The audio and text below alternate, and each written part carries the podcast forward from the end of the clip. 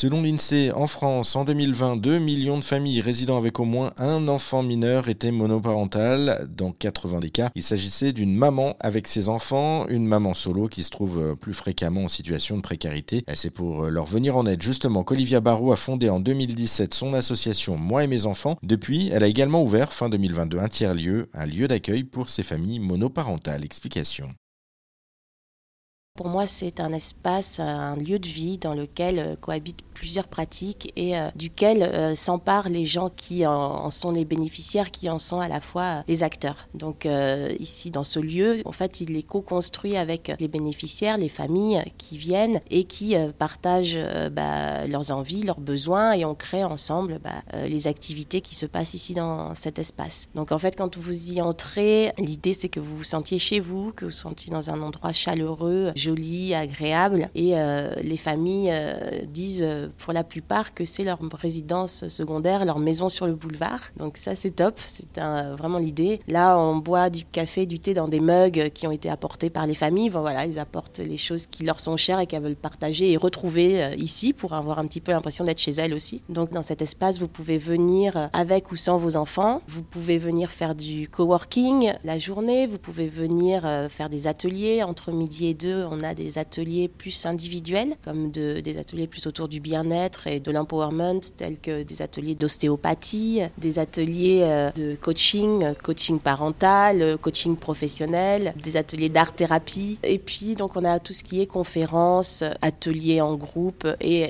il y a des temps de cohésion familiale aussi avec les ateliers collectifs l'après-midi après l'école, qui peuvent être du yoga parents-enfants, euh, aussi de l'art-thérapie avec les enfants. Et on a deux salles qui sont adaptées une qui s'appelle les explorateurs, donc pour les petits de 0 à 4 ans. C'est-à-dire que les parents peuvent venir en journée avec leurs enfants, passer un moment, parler avec d'autres parents, déjeuner ou bien travailler, comme je vous le disais, ou participer aux ateliers. Et ils peuvent laisser leurs enfants euh, en garde euh, dans la, garderie qui est donc les explorateurs. Et les bâtisseurs, c'est pour les enfants de 4 à 12 ans. Là, ils peuvent venir en autonomie après l'école, faire leurs devoirs, euh, jouer, faire un baby-foot, ou bien aussi sur des temps dédiés avec des intervenants euh, sur des activités artistiques ou culturelles. Et les bâtisseurs, pourquoi? Parce que pour nous, les enfants d'aujourd'hui sont les bâtisseurs du monde de demain. Donc c'est entre leurs mains et on met euh, les meilleurs outils dans leur boîte pour qu'ils puissent euh, construire le, monde que nous, on a essayé d'initier. Voilà, c'est l'idée. Et puis le, boudoir, alors ça, c'était vraiment la pièce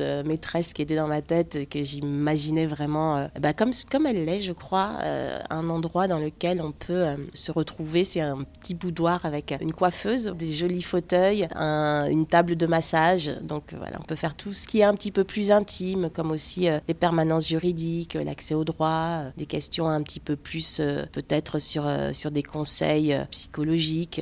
donc tout ça se passe dans cet espace qu'on a voulu vraiment décaler d'un espace justement médical ou social. Ce tiers-lieu, je me suis battue pour qu'il soit beau, qu'il soit attrayant et que les personnes qui viennent qui sont euh, pour souvent, enfin, souvent habitués à aller dans des espaces peut-être, euh, euh, voilà, où on, met entre guillemets sociaux, bah, qu'elles se disent, bah ouais, nous aussi, on a le droit d'avoir un espace euh, joli, différent, et que ça les valorise. Donc c'est vraiment un cercle vertueux pour nous que de créer des lieux dans lesquels on, se sente aussi privilégié. Puis au-delà de, du lieu et, du côté enfant, puisque du coup on a mis aussi l'accent sur le côté enfant, il y a aussi le côté penser à soi. Vous le disiez sur le boudoir, c'est totalement ça. Vous organisez aussi des ateliers le samedi euh, autour du bien-être. Oui, on organise des ateliers euh, de socio-esthétique. Donc, c'est un petit peu l'idée de soigner euh, son âme à travers son image, puisqu'on travaille sur un programme qu'on a construit qui s'appelle Brisons le plafond des mers,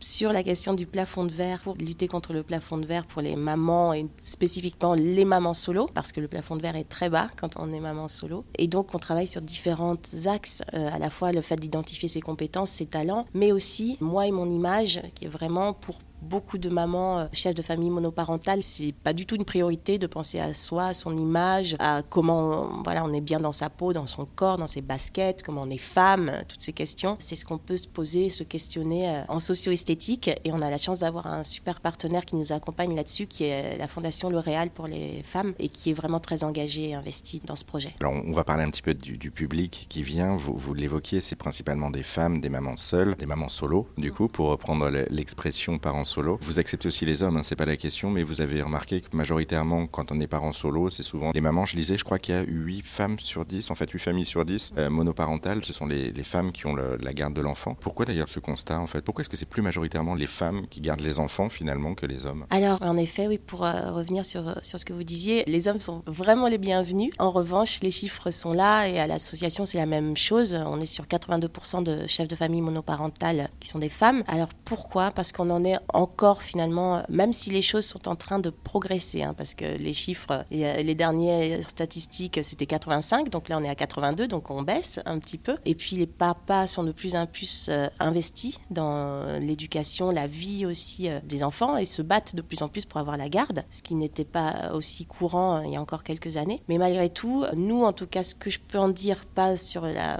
l'ensemble de la France, mais en tout cas sur les familles qui viennent à nous, quel type de, de chef de famille on a On a des mamans, bah, soit qui parfois, bon, c'est de la monoparentalité choisie, c'est possible aussi, des personnes, hommes, femmes, des papas, des mamans, soient là et choisissent d'avoir un enfant sans avoir de partenaire. Donc on a des parents qui sont dans cette euh, situation-là, mais on a aussi des mamans qui ont été dans des difficultés avec euh, leurs compagnons également. Voilà, il y a des, des fois des violences psychiques, psychologiques, physiques. Donc on a aussi euh, ces mamans-là qu'on accompagne. Et puis après, on a aussi des mamans bah, dont le compagnon n'a pas été forcément très présent dès le départ et qui n'a pas souhaité être plus investi que ça dans la suite de la parentalité.